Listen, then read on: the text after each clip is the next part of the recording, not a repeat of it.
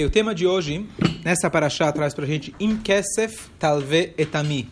Eteani Imar. Traduzindo, se você emprestar dinheiro para alguém do meu povo. Então hoje vamos falar um pouco sobre Sedaká, todo mundo já conhece, já ouviu falar pelo menos. Mas vamos falar, na verdade, de uma outra forma de Sedaká, que é ter um fundo de empréstimo. E como que funciona em relação empréstimo. Qualquer pessoa que já fez um empréstimo, é, não sei se qualquer, mas é, nem sempre é uma boa experiência, tá certo?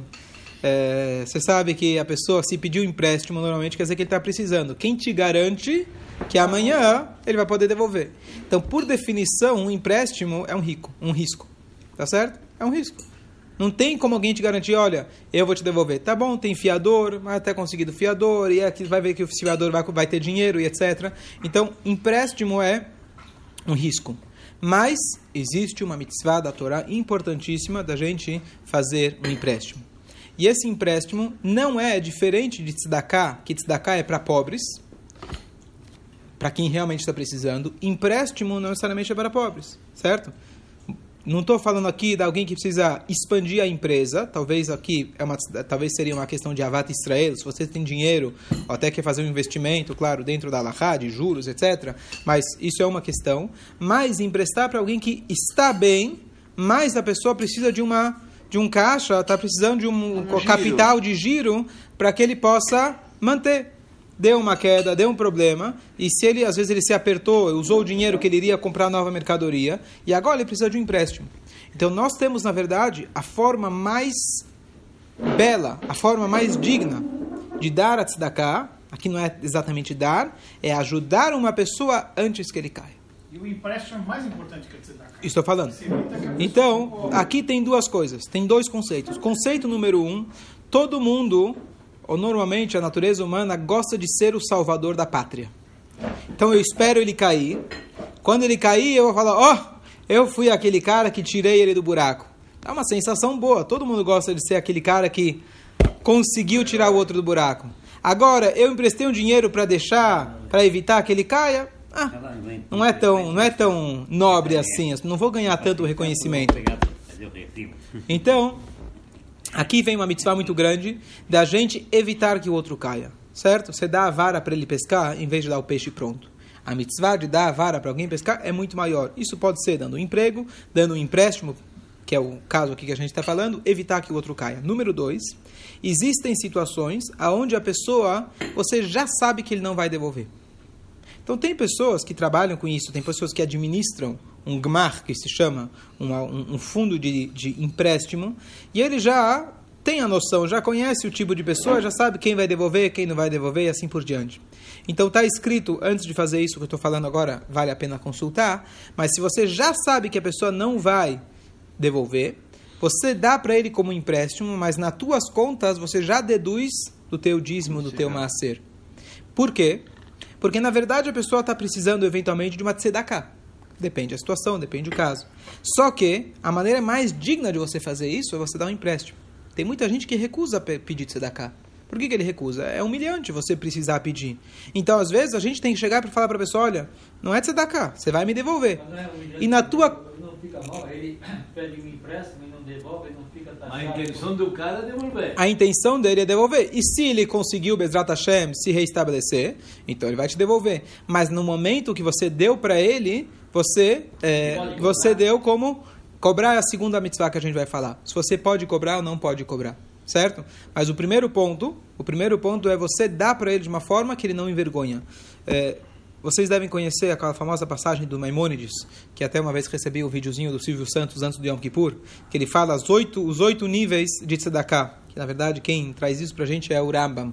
Uma das formas é quando você dá tzedakah, você não sabe para quem você está dando e a pessoa não sabe para quem está recebendo. É ou você sabe, ou o pobre sabe, e assim por diante. São os vários níveis.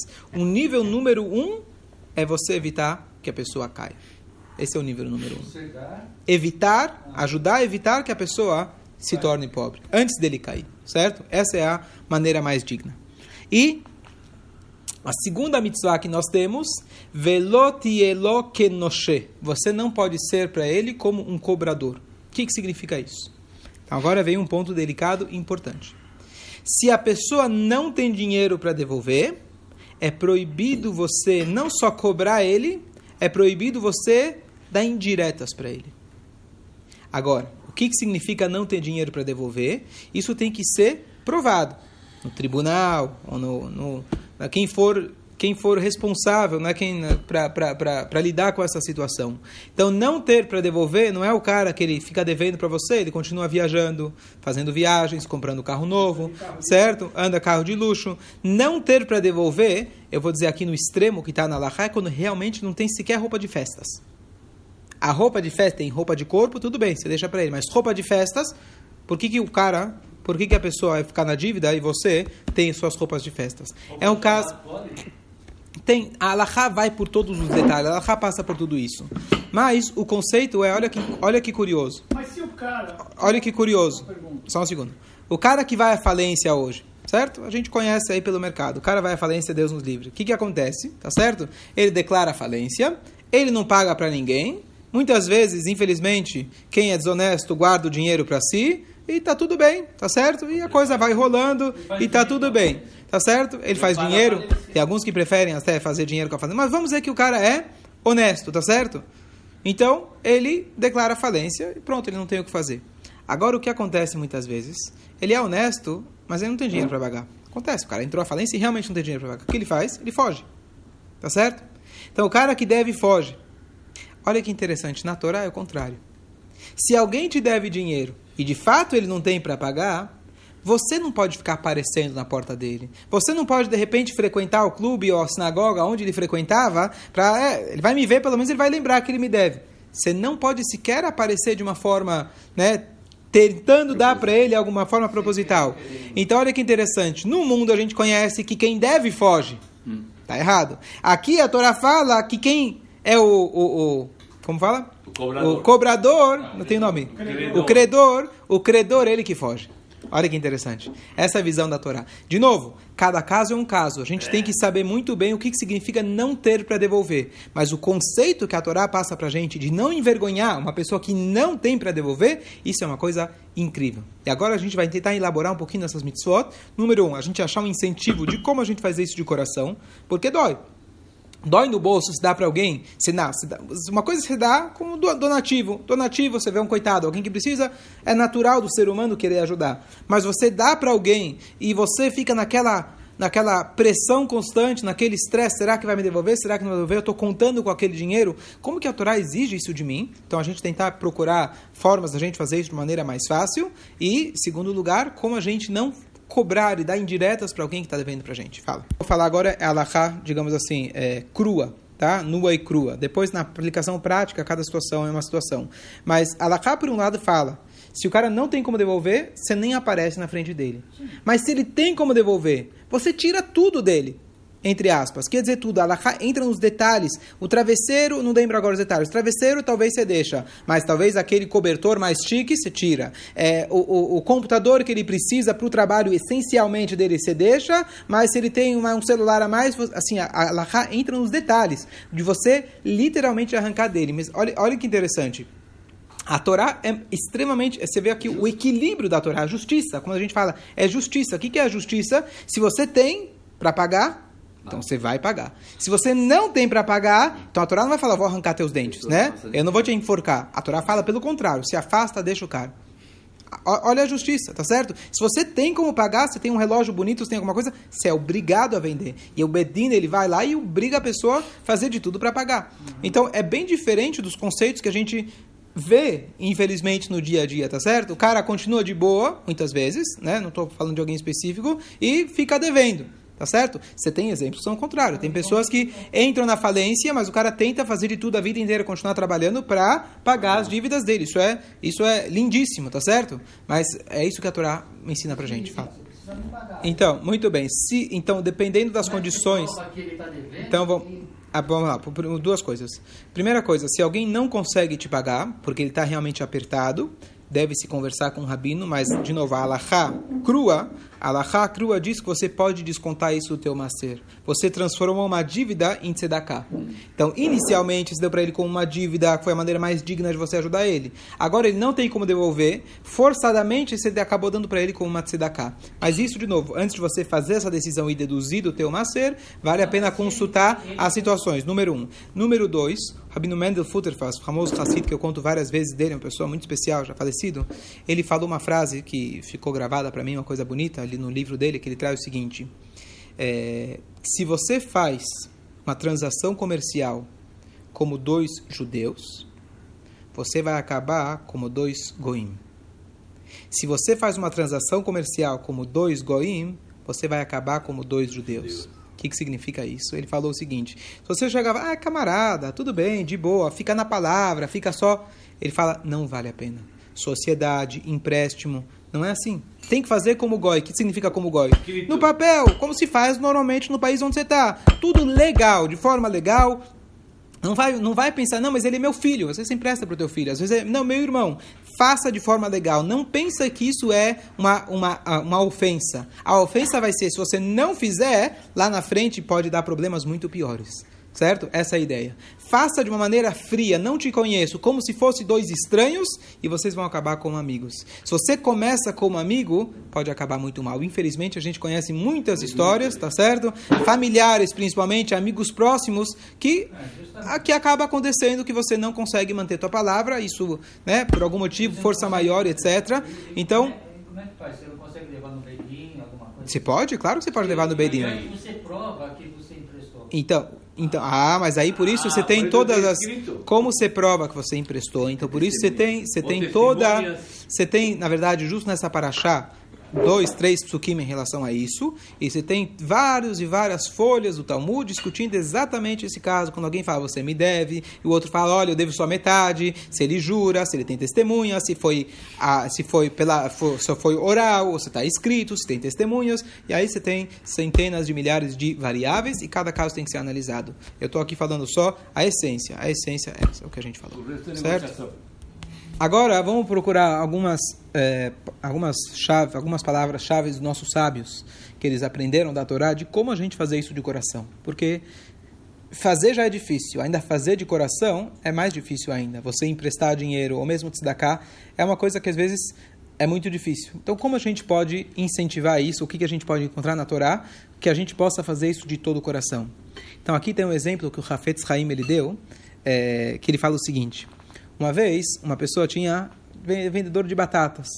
Ele tinha vários e vários, vários quilos e quilos e quilos de batata. E chegou um comprador muito rico. E ele falou: Olha, eu quero comprar toda a mercadoria que você tem. Mas era muito grande, era difícil de contar os sacos. Ele combinou com o vendedor e falou o seguinte: para a gente não perder o cálculo, cada saco que eu vou carregando no meu carro, eu vou colo- aqui- colocando aqui uma moeda. E depois a gente conta as moedas, aí eu vou poder saber quantas a gente tem para eu poder te acertar. Então ele foi colocando as moedas, um, dois, três. E aquele vendedor que não era muito esperto falou: Olha, tem dinheiro aqui na frente, deixa eu colocar aqui no bolso. Ele foi, conforme o outro ia colocando moedas, ele foi colocando no bolso. A Groisse Chochem von Helem, grande, grande esperto de Helem, quando a hora que o cara foi pagar, ele só pagou um quinto daquilo que ele deveria realmente pagar. E é isso que acontece, diz o Hafetz Haim, quando a gente acha que a gente vai economizar dinheiro em vez de dar as nossas obrigações de tzedakah e empréstimo e etc. Você vai falar, olha, eu não vou dar, eu vou guardar um pouquinho mais comigo, vai me sobrar um pouco mais, tá certo? Aquilo que você está guardando para você é tão sábio quanto aquele cara que tirou do pote aquelas moedas. Você está descontando de você mesmo sem perceber. Já quem faz o contrário, já quem faz o contrário, ele entende que aqueles sejam os 10%, sejam as obrigações que a Torá dá para gente de emprestar, ou aquele ah, quando a pessoa tinha os impostos agrícolas para o Cohen, para o Levi assim por diante, todos esses impostos, isso na verdade, você está se livrando, na verdade, você está pagando uma dívida. É assim que você tem que encarar. O dinheiro, não é que o dinheiro é meu e eu sou o bonzinho que estou dando para você. Caridade. Isso se chama tzedakah, justiça. Você tem que olhar para o dinheiro desde o princípio, já desconta, certo? Quando você vai receber teu salário, já não está descontado na fonte, etc. INSS, INPS e vários outros, né? O que já está descontado, etc. Você já entende que esse dinheiro não é seu. E olha que interessante. Nós sabemos, Deus garante para a gente duas coisas. Quem dá tzedakah é uma das, é uma, a única mitzvah que Deus garante, certo? Que você pode até testar Deus, de jeito nenhum a gente pode, de maneira geral, testar Deus, mas tzedakah está escrito, você pode me testar. Bezot, Deus fala, possa me testar com isso. E é, na verdade, tzedakah, a Torá fala ser, te ser, dizime o dízimo, que a palavra é ser tem as mesmas letras da palavra ashir, riqueza. Se você der o dízimo, você vai ficar rico. Essa, a gente sabe que todas as mitzvot ajudam a gente a ter parnassá e mas essa é a mitzvah específica que Deus fala. Você quer enriquecer, você tem que pagar as suas dívidas. Então, olha que interessante. Se aquele dinheiro que veio para você já nem era teu, se você encara, coloca esses óculos, entende que aquele dinheiro que veio nem era para você, então é óbvio que se você guardar ele para você dizendo, olha, vou poder dar condições melhores para minha família e etc., ou o contrário, vamos falar o contrário. Se gastou para o pobre, você volta para casa, poxa, agora eu não vou poder, vai me faltar, eu não vou poder dar tudo aquilo que eu queria para minha família. Você não perdeu nada, porque aquele dinheiro nunca foi designado para isso.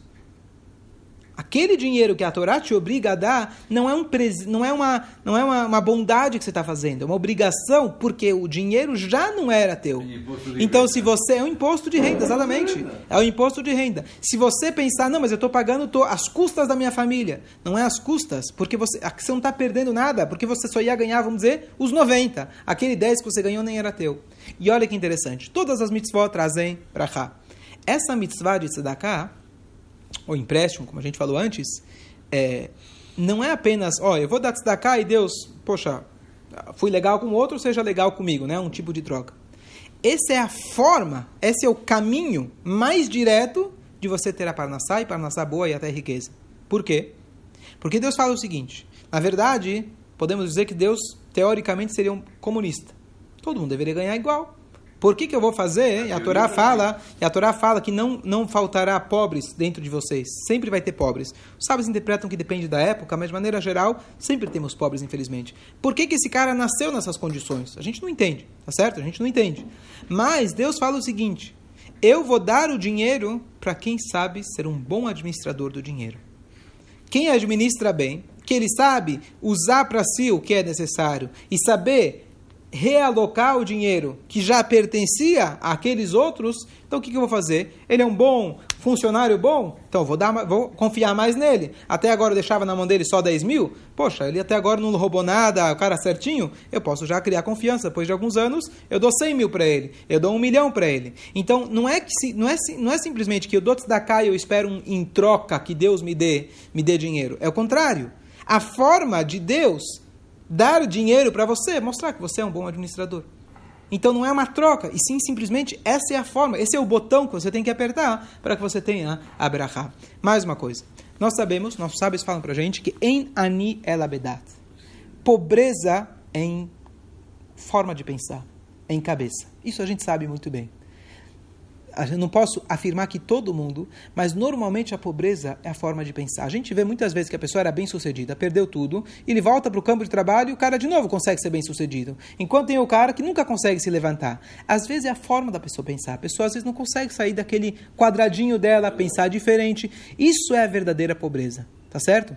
E às vezes você fala, poxa, por que, que eu vou emprestar para esse cara? Ele foi lá e pegou o dinheiro e não soube investir do jeito que eu acho que ele deveria investir.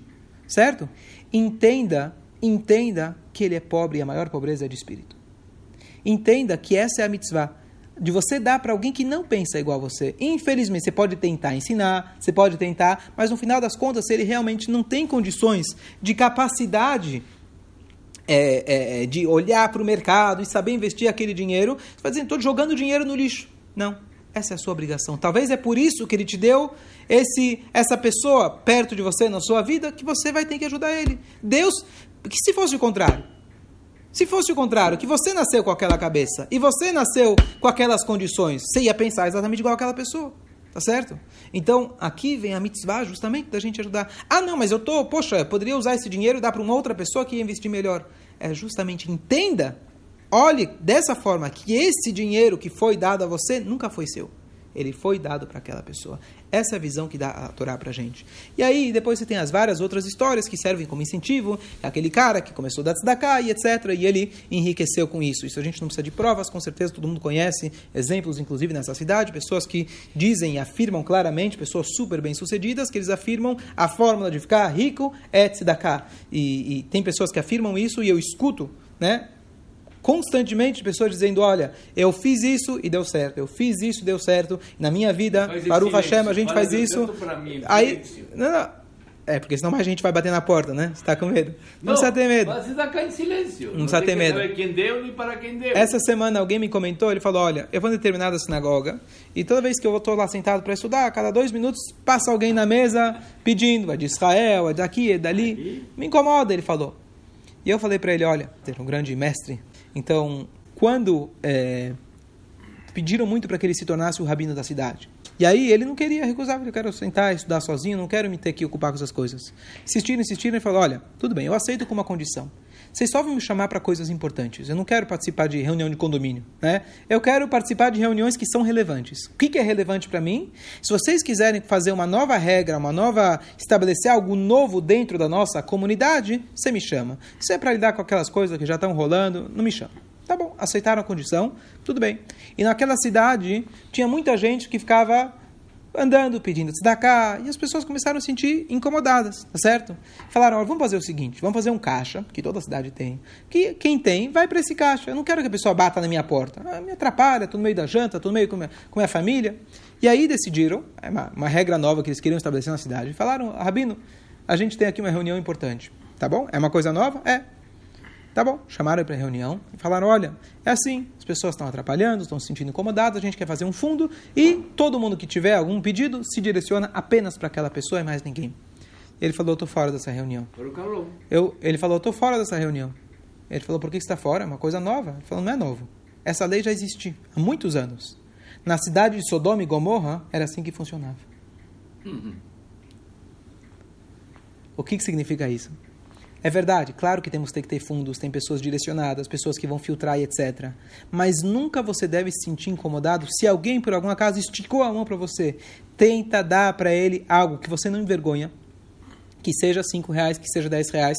É, dá alguma coisa que você não, você não é obrigado a dar muito, mas não envergonha a pessoa. Se a pessoa pediu, não é teu papel agora ficar analisando, não analisando. Não, mas essa pessoa não merece porque ele não sabe dar o dinheiro, etc. Cada caso é um caso, eu concordo, mas Alguém falou para mim, é certo? Alguém falou para mim uma coisa muito bonita que, que eu tento praticar. Né? Ele falou, que está escrito, os sábios falam, de que se você for muito minucioso, criterioso com as pessoas, Deus também vai ser criterioso com você.